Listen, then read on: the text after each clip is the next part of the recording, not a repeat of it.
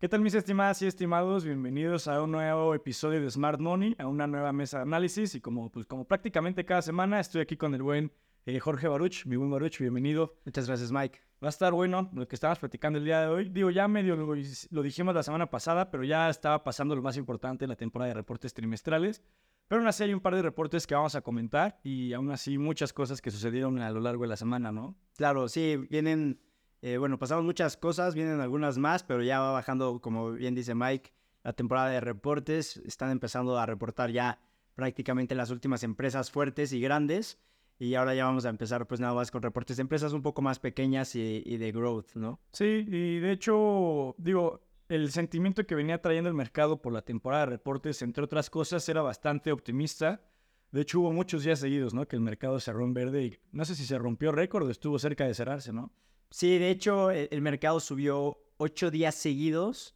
Eh, y esto, pues, es algo que solamente ha pasado, me parece que 20 veces en toda la historia. Tampoco es algo tan eh, improbable, pero sí es muy difícil que pase. Y todo esto debido a lo que dijo la Fed la semana pasada, que eh, ahora sí que dejaron de entrever que podían empezar a hacer recortes un poco antes. El buen reporte de Apple, que aunque no la rompió, pues fue un buen reporte. Y pues esas cosas se juntaron y hicieron que el mercado estuviera subiendo, pero sí fue una de las subidas más fuertes que hemos visto desde el 2021, no había subido tantos días seguidos, eh, me parece que en noviembre de 2021 fue la última vez que subió más de siete días. Sí, justo, creo que eh, el sentimiento positivo viene de muchas partes en general, ¿no? Tanto reportes, tanto la decisión de política monetaria de la Fed, eh, pues digo, el tema de Israel y Hamas, que no ha escalado a unos niveles que podría preocupar al mercado y demás, ¿no? Entonces, eh, esas y muchas otras razones, pues pueden ser las que impulsaron al final esta buena racha del mercado, que como dices, 20 veces en la historia suena mucho, pero al final es algo pues muy poco probable, ¿no? Y, justamente me gustaría que, que, habláramos un poco de algo que salió de Jerome Powell el día de hoy, no sé si más o menos viste, pero pues como que le genera un poco de tensión al mercado en general, ¿no? Porque el mercado abrió, digamos, bien, empezó bien la sesión, pero ya cerró con un ánimo un poco más este, tenso, por así decirlo. Sí, de hecho ya eh, estos últimos dos días, que aunque fueron todavía de alza, eh, ya la alza fue muy pequeña y el mercado estaba perdiendo bastante fuerza. Algo importante que resaltar es que el mercado dejó muchos gaps. ¿Qué significa un gap? Un gap es cuando el mercado abre mucho más alto del el precio de cierre del día anterior, entonces deja un espacio, por así decirlo, en la gráfica cuando esto pasa, realmente es muy fácil que el mercado se dé vuelta y vaya a cubrir todos estos gaps, ¿no? Entonces hay que tener mucho cuidado ahorita a seguir largos porque realmente eh, es una estructura muy fácil de quebrar. Y realmente ahorita Powell con lo que dijo, pues empezó a meter un poco más de miedo. Salieron subastas de bonos esta semana muy importantes, la subasta de 10 años eh, en Estados Unidos, o sea, bonos de 10 años en Estados Unidos el día de ayer eh, la subasta de bonos de 30 años en Estados Unidos el día de hoy, que fue lo que empezó a detonar un poco eh, este sentimiento negativo. Y después llegó Powell a justamente, ahora sí que ya dar el toque final y poner pues, un poquito ya más sentimiento negativo en, en, todo el mercado, ¿no? Sí, en pocas palabras, Powell dijo que, digo algo que ya lo ha dicho muchas veces, ¿no? En repetidas ocasiones a lo largo de este par de años, pero en pocas palabras dijo que si en la Fed ve necesario eh, o, lejano, por así decirlo, que la inflación se acerca a este objetivo del 2% eh, que tienen como, como objetivo de promedio, por así decirlo, pues sí se verían obligados a subir las tasas de interés. Ninguna sorpresa realmente. Claro, ¿no? Pero pues digo, al mercado cada que le recuerdas esto como que se, se le había olvidado y se espanta del momento y sobre reacciona en ese preciso momento, ¿no? Y como bien lo mencionas, ya ese speech que dice cada dos semanas, cada que le preguntan de economía, dice lo mismo y realmente cada que lo vuelve a decir el mercado se vuelve a espantar, ¿no? Entonces es ahí este, un ciclo medio vicioso, pero también ya tenemos que empezar a tomar en cuenta que realmente ya nos, nos podemos estar acercando a, a, una época en la que podamos empezar a, hablar ya de una buena pausa o, incluso ya cortar tasas, ¿no? Entonces por eso también hay que tener mucho ojo en esta situación. Sí, de hecho queda una reunión en el año de la Fed, ¿no? Una última oportunidad de, de aumentos, si lo quieren ver, en 2023 y lo acabo de checar justo antes de empezar de, a grabar. Eh, las probabilidades están puestas en que se van a mantener en el rango actual. El 88% del mercado, digamos que eh, eh, piensa que se va a quedar la tasa así para terminar el 2023, aún después de los comentarios de Powell, ¿no? que ya lo habíamos comentado en mesas de análisis anteriores. el mercado como que ya no le cree mucho a Powell, ya como que toman un poco también su propio criterio, o sea, independientemente de lo que diga, pues ahora sí que el presidente de la Fed, que es eh, la voz de autoridad en este sentido de tasas de interés al final. Sí, de hecho hace dos juntas, este, me parece, de la Fed, comentaron que todavía tenían presupuestado, por así decirlo, una subida más de 25 puntos base. Realmente, como lo que ahora pues el mercado está empezando a pensar es que ya están pausando, o sea, ya más bien ya está la pausa y como que no quisieron decir ya no vamos a subir, por si algún, en algún punto tenían que volver a subir, este, pues no tener esta noticia tan de sorpresa.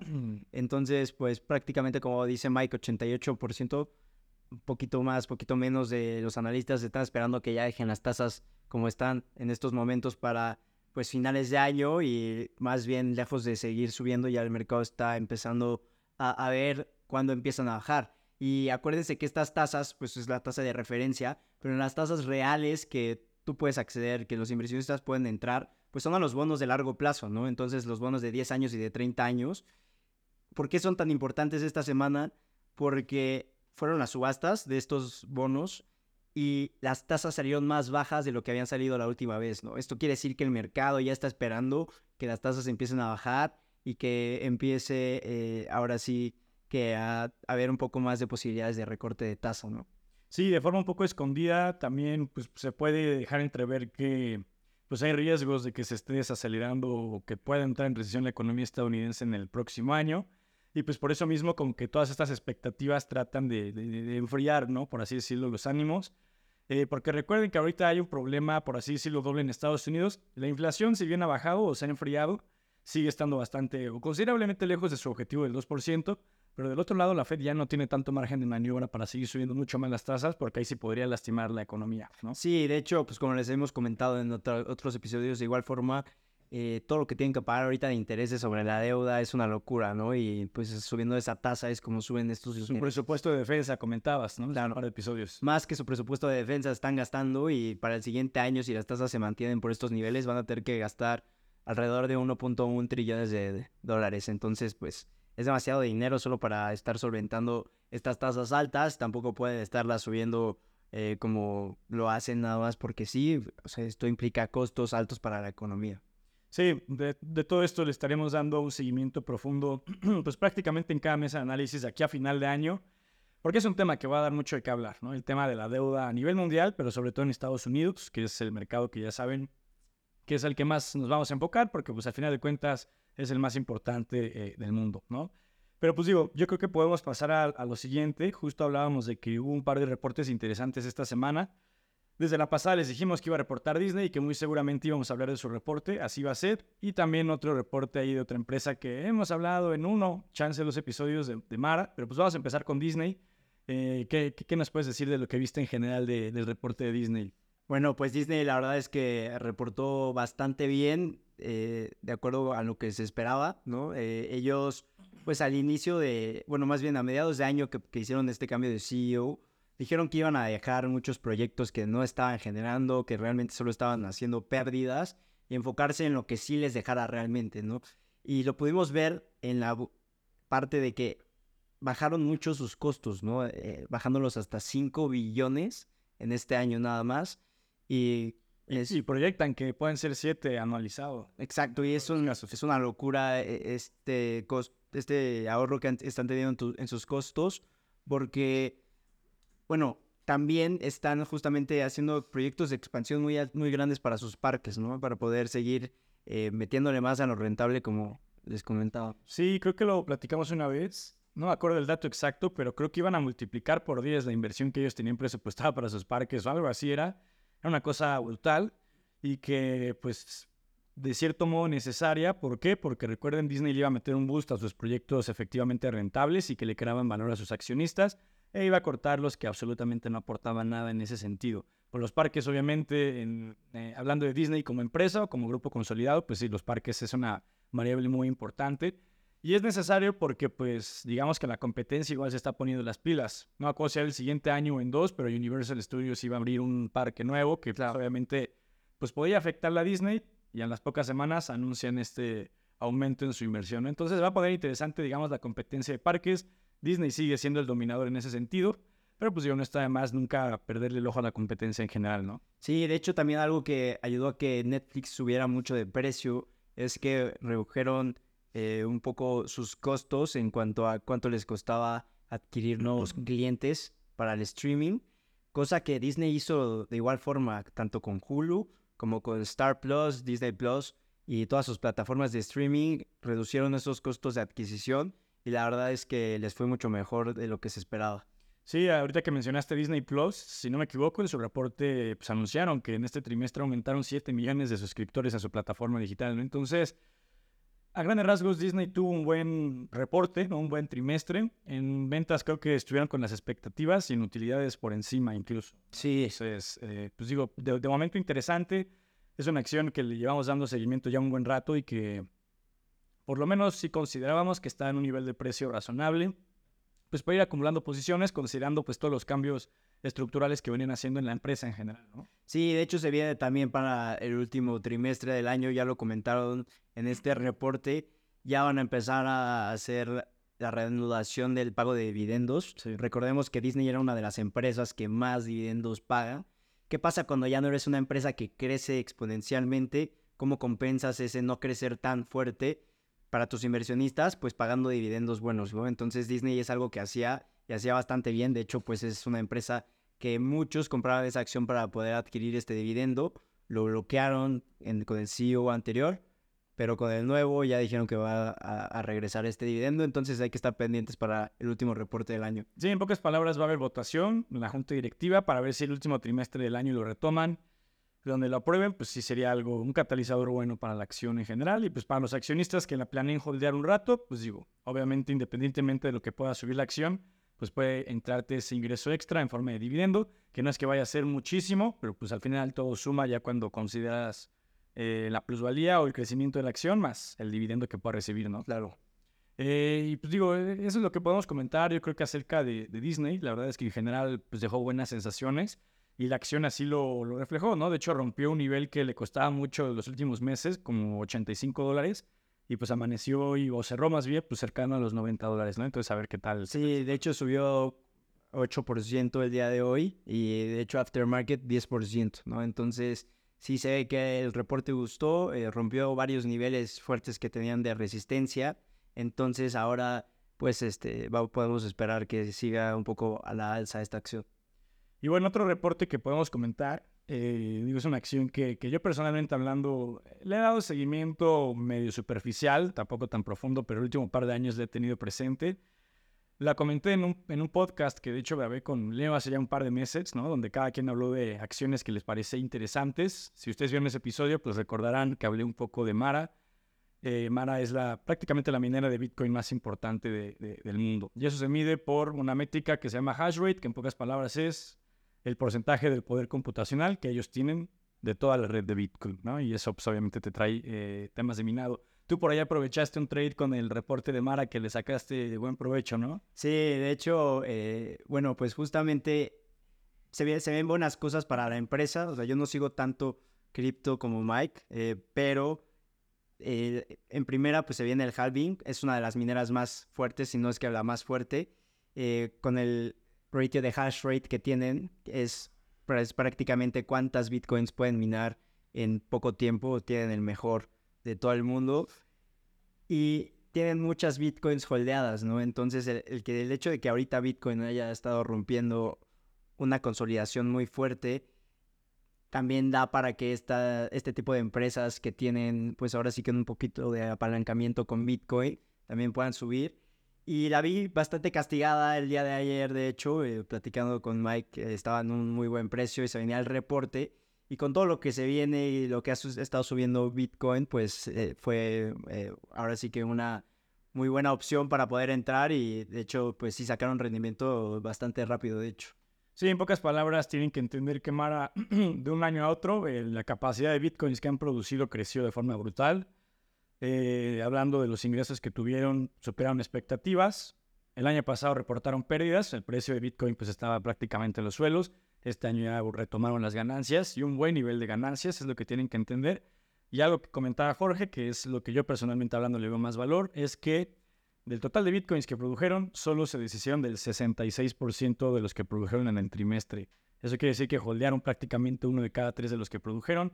Y eso considerando pues lo que podría llegar a subir eh, por efectos del halving, pues es algo bueno que se puede ver reflejado en el balance de la empresa y se ve reflejado su, avance, en su balance, eventualmente tendría que verse reflejado en el precio de la acción. Porque algo que tienen que entender es que las mineras de Bitcoin, pues obviamente para eh, cubrir sus operaciones, pues lo que tienen que hacer es Bitcoin que generan, pues Bitcoin que venden al mercado prácticamente. Entonces, entre menor sea ese ratio, por así decirlo, pues te habla de que son más saludables, de que no dependen tanto de estar vendiendo gran, gran cantidad de los Bitcoins que producen y demás. En general, yo también creo que fue un buen reporte y así lo, lo reflejó la acción, que, subió un 15-20% del día de hoy, ¿no? Sí, llegó a estar en 20%, acabó como un 15% arriba y pues fue muy buen reporte por ahí. Y deja tú solamente que no hayan vendido eh, una gran parte de los bitcoins por lo que se viene del halving, sino que también pues está toda esta especulación de ETFs eh, e al spot de bitcoin, que de hecho si puede, si tienen ahí por ahí una aprobación, pueden entrar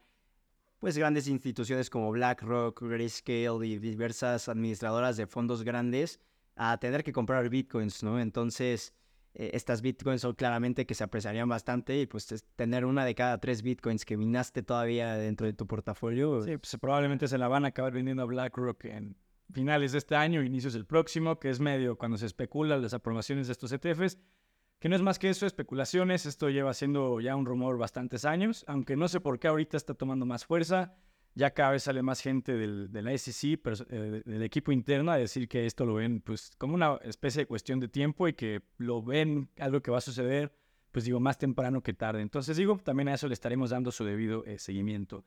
Digo, no sé si quieras comentar algo más acerca de lo de Mara, yo ahorita creo que es lo que podría decir, si no podemos pasar al siguiente punto. Sí, ya estaba perfecto con lo de Mara.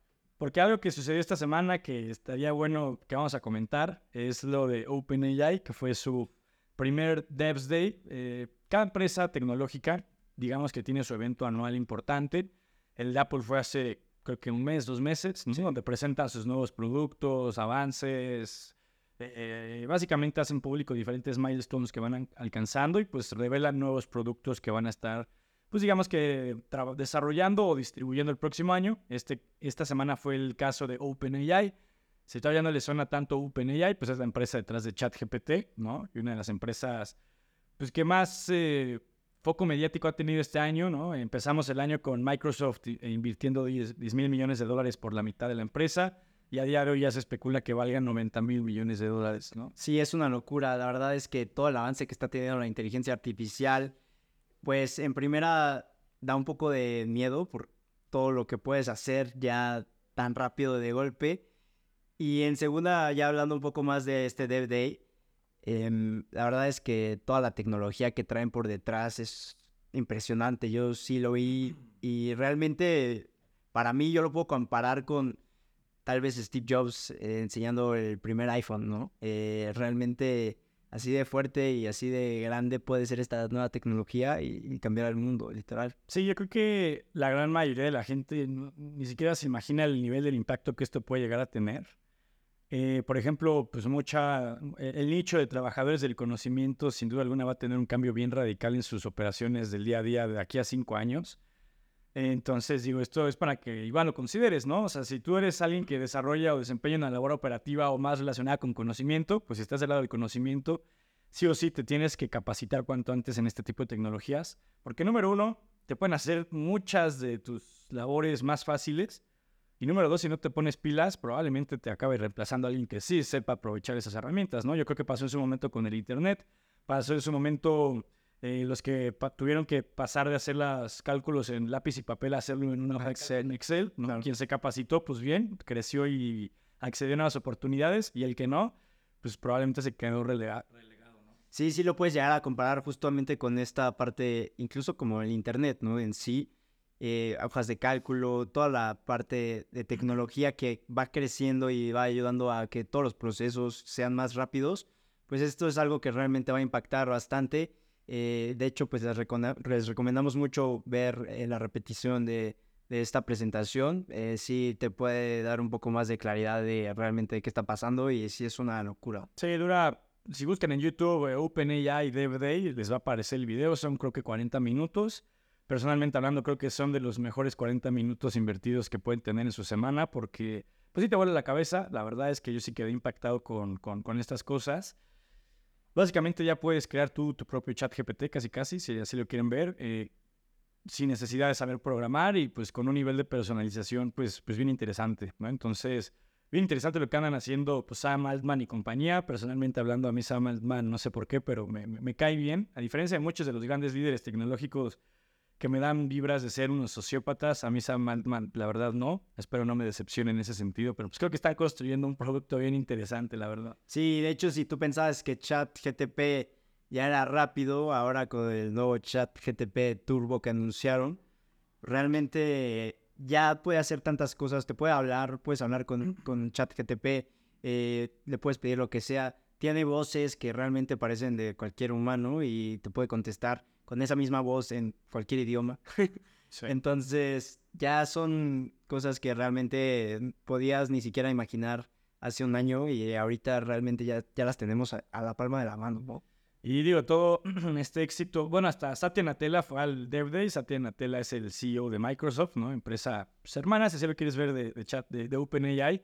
Y pues un gigante tecnológico que no necesita presentación, ¿no? Y pues tal cual las palabras de, de, de Satya Nadella a Sam Altman fue I love you. Bueno, we love you. ¿Por qué? Porque les han facilitado muchas de las labores diarias en Microsoft que probablemente se acaben este, reflejando en mayor productividad, menores costos, no lo sé, pero pues algo le vieron a esta empresa por la que pues desembolsaron 10 mil millones de dólares a principios de año. Claro, y yo creo que va a ser una inversión que se va a ver a futuro como una compra demasiado barata, ¿no? Sí, yo en su momento cuando vi los números en inicios de año, digo, fue muy, fue muy ignorante, pero pues me pareció ya mucho dinero, ¿no? Y no, ahorita lo veo y sí creo que puede ser de los mejores deals en la historia de, de Microsoft, de manera en, en general, ¿no? De, de este tipo de adquisiciones tecnológicas. Y ya se está viendo reflejado, de hecho, en el valor de Microsoft. Eh, estamos hablando que a día de hoy Apple y Microsoft por sí solas creo que representan el 12-13% de todo el S&P 500 nunca en la historia se había concentrado tanto valor en solo dos emisoras, ¿no? Y pues parte del crecimiento de Microsoft obviamente viene de la nube, que lo comentamos hace un par de semanas, pero pues también es las expectativas que genera eh, OpenAI en general. No, y de hecho también algo que es importante que comentar es que mucho de, de ChatGTP está anclado en la nube de Microsoft. Claro. Y de igual forma muchos de los procesos que tiene Microsoft internos y demás ya los están mejorando muchísimo con toda esta parte de ChatGTP, ¿no? O sea, ellos están prácticamente que integrando a ChatGTP en todo lo que hacen. Y de hecho, no solo Microsoft, de hecho, este, este ya es un servicio que vende OpenAI, que es integrar un ChatGTP hecho a tu medida para tu empresa, ¿no? Ya lo están utilizando Shopify, Discord y demás, eh, hay otras 3, 4 empresas, Lowe's me parece también, que realmente ellos ya te están haciendo una inteligencia artificial que se acomode a tu empresa y que te ayude a tener todas las operaciones diarias al 100. De hecho, lo dijeron en, ahorita que dices que ofrecen soluciones de implementar su producto a diferentes empresas.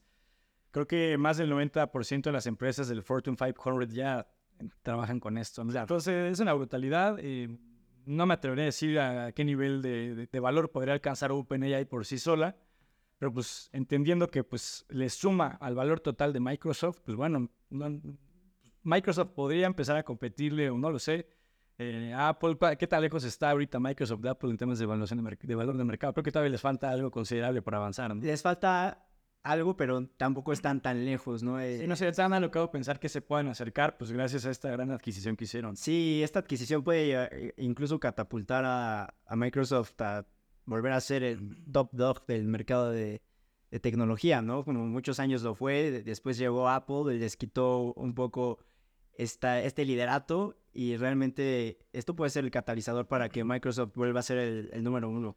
Y fue una remontada interesante porque Microsoft estuvo muchos años pues con adquisiciones medianamente fallidas o intentos de adquisiciones en 2021 que quisieron comprar creo que a Discord era. Sí, no pudieron. Fallaron.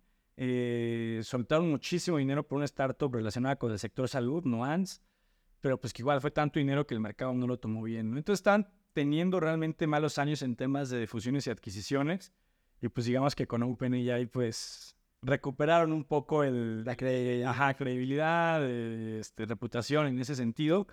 Y pues digo, creo, creo que de momento sí la, la, están rompiendo, ¿no? Yo moro por el día de que en los reportes trimestrales ya le den su apartado OpenAI más profundo, pues para ver, ¿no? Las métricas tal cual de esa empresa que yo creo que tiene mucho que, daría mucho de qué hablar en ese sentido. Sí, la verdad hay que estar muy pendientes de esta empresa. Realmente que sí es un cambio, puede ser el inicio de un cambio generacional, ¿no? En cuanto a todo lo que tiene que ver con inteligencia artificial, pues claramente ellos son los más fuertes. Buenísimo. Y digo, ya para ir cerrando, yo creo que estaría bien hablar un poco de, platicabas un poco de Banjico, ¿no? El tema de tasas aquí en México, que no está en más dejarlo discutir. Recuerden que en México el tema de tasas ha dado mucho de qué hablar. La tasa que se ha pagado el último año y medio ha sido algo realmente muy bueno, ¿no? En términos de riesgo y beneficio. Eh, y pues Banjico pues, tiene una postura un poco diferente a la Fed. Ellos sí te dan a entender de forma más clara que ya ellos lo ven como se alcanzó un techo, ¿no? Sí, 100%. Banjico ya hace 3, 4 juntas comentó, de aquí ya no vamos a subir más. Y lo han cumplido de momento. Lo han cumplido. Y realmente yo creo que no van a empezar a bajar hasta que baje la Fed. Eh, por, y al mismo, al mismo volumen, más bien. O sea, yo creo que si la Fed baja un poquito de tasa banquico, igual no va a bajar tanta. Y lo van a hacer también porque hay mucho dinero invertido extra, de extranjeros en México en estos momentos, ¿no? O sea, realmente todo este carry trade que hay en cuanto a que tú puedes acceder a una mejor tasa en un país que pues sí es más riesgoso claramente que Estados Unidos, pero eh, a la vez también es un país sólido. Muchos lo que hacen es literalmente convertir su dinero a pesos mexicanos e invertir en los bonos mexicanos, ¿no? Entonces, aquí hay mucho capital que si empiezas tú a bajar la tasa sin que Estados Unidos la empiece a bajar al mismo tiempo, va a empezar a haber mucha salida de capital, ¿no? Entonces se puede depreciar muy fuerte el peso, cosa que claramente no quiere Banjico.